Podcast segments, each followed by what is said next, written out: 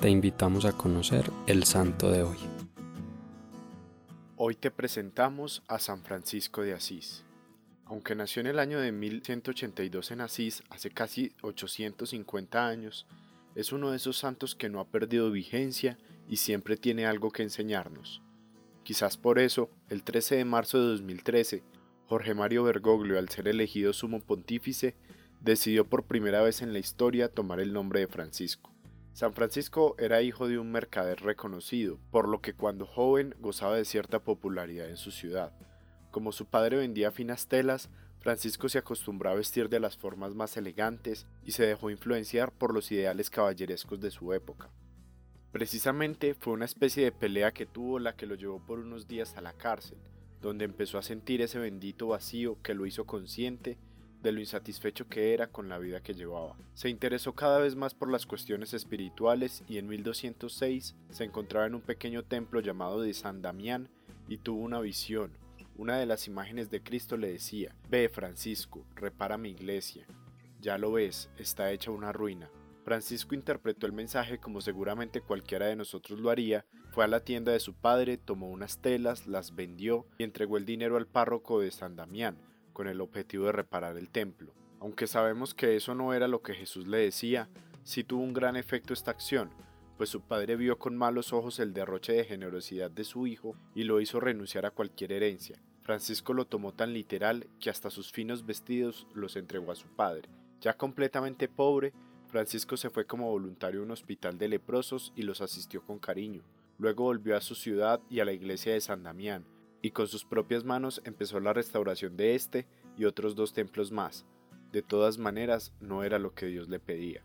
Francisco llevaba una vida solitaria y de mucha oración hasta entonces, pero el 24 de febrero de 1209 sintió que Dios mismo lo llamaba a una vida de apóstol, a predicar al Evangelio, y así Francisco comenzó a recorrer los caminos europeos de la época, mostrando en la pobreza una virtud evangélica, algunos jóvenes se le fueron uniendo inspirados por su estilo de vida, y un año después, en 1210, Inocencio III aprobó su modelo de vida religioso y ordenó a Francisco como diácono.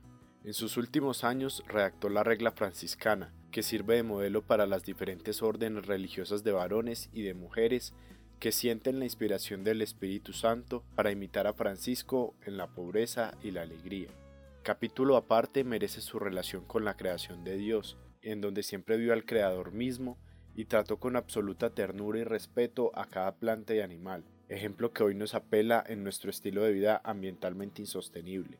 Por eso hoy te propongo que hagas una acción ambiental, reciclar en tu casa, cuidar el agua que utilizas o cualquier otra. Como oración haremos el canto de las criaturas de San Francisco de Asís. Altísimo y omnipotente buen Señor, Tuyas son las alabanzas, la gloria y el honor y toda bendición.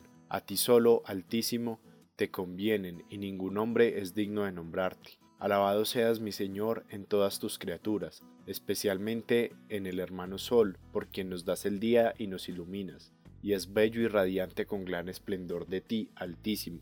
Alabado seas mi Señor, por la hermana luna y las estrellas, en el cielo las formaste claras y preciosas y bellas. Alabado seas mi Señor por el hermano viento, y por el aire y la nube y el cielo sereno y todo tiempo.